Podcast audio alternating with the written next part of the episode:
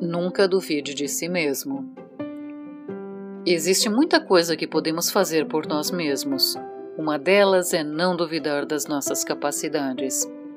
À medida que os minutos vão passando, há novas tarefas, novas convicções, novos esforços, problemas que se empilham, dificuldades antigas que vêm à tona, imperfeições que não são mais toleradas.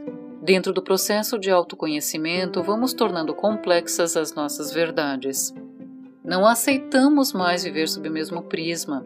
Dificuldades assoladoras de autoestima e de compreensão mútua. Queremos ser autossuficientes, entretanto, não nascemos para viver sozinhos. Nossos sentimentos não são razoáveis, principalmente quando consideram a relação tempo versus custo-benefício. Nosso cronograma é imediatista. Esquecemos que acima de nossa vontade existe a perfeição do Criador e o cronograma que Deus estabelece para nós trata-se de um investimento a longo prazo. Deus não brinca com nossos sentimentos.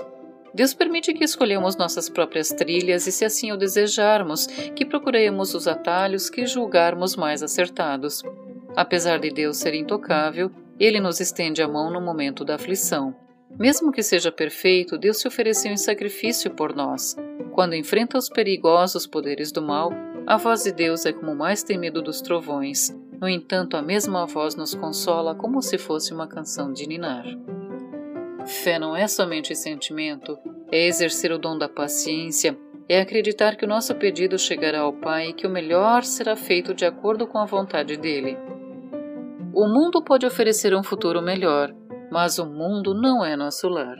Nossa existência é passageira. Nossa casa é ao lado do Criador, nosso Pai por natureza.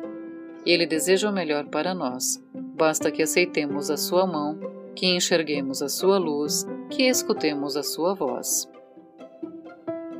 Precisamos somente crer que há resgate para os mais insolucionáveis dos problemas, que a persistência vai colher os bons frutos e que as amarguras terminarão antes mesmo de terminarmos de pedir. Nunca duvide de sua capacidade de amar.